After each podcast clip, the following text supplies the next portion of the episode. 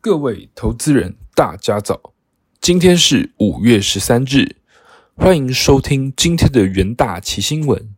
首先看到美股相关消息，美国公布四月生产者价格指数持续走高，显示通膨压力仍然持续存在，市场担心可能促使联准会进一步收紧货币政策。美国四月 PPI 年升十一 percent，高于预期的十点七 percent，但低于上月修正后的十一点五 percent。四月核心 PPI 年增八点八 percent，低于预期的八点九 percent，前值为九点二 percent。四月 PPI 月增率为零点五 percent，符合市场预期。核心 PPI 月增率为零点四 percent，低于预期的零点六 percent。最新公布的通膨数据并未缓解投资人的担忧。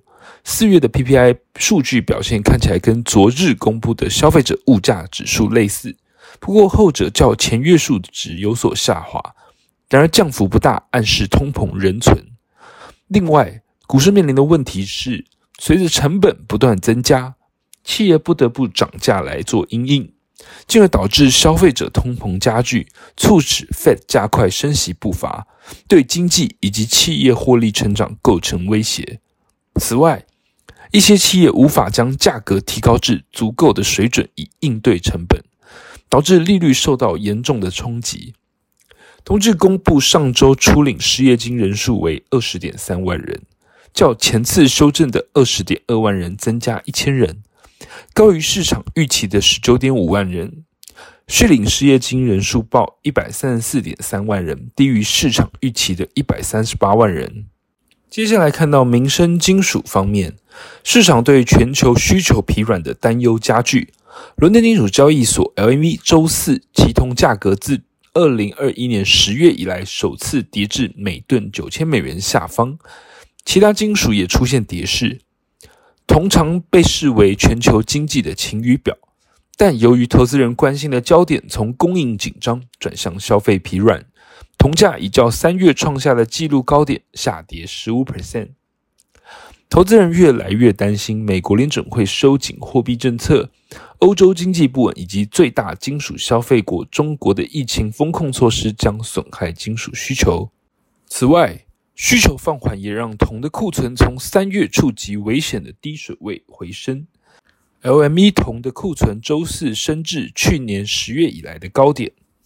接下来看到能源相关的消息，由于猖獗的通货膨胀导致整体经济的成本飙升，零售柴油以及汽油价格周四再度攀升至另一个历史新高。根据美国汽车协会的数据显示。周四一加仑的汽油全美平均价格达到四点四一八美元。汽油和柴油的价格之前曾在周二和周三创下历史新高。在俄罗斯入侵乌克兰之后，全美汽油平均水准在三月超过每加仑四美元，之后就一直保持在该水准之上。价格飙升的部分原因是因为原油转化为日常使用的汽油等产品炼油产能已接近满载运转。炼油产能低于疫情前，而随着全球经济复苏，对石油产品的需求有所回升，对俄罗斯的油品制裁也进一步加剧了本来已经紧张的市场。接下来进入三分钟听股期的单元，首先看到华兴期货，华兴致股东报告书指出，镍最大需求主要是不锈钢市场，CAGR 达到三到五 percent，电动车年成长率高达二十 percent 以上。电动车是未来市场主流趋势，具价格支撑。华兴投资印尼冰镍厂，年产能达五点五万吨，预计二零二二年下半年完工，二零二三年第一季全产全销。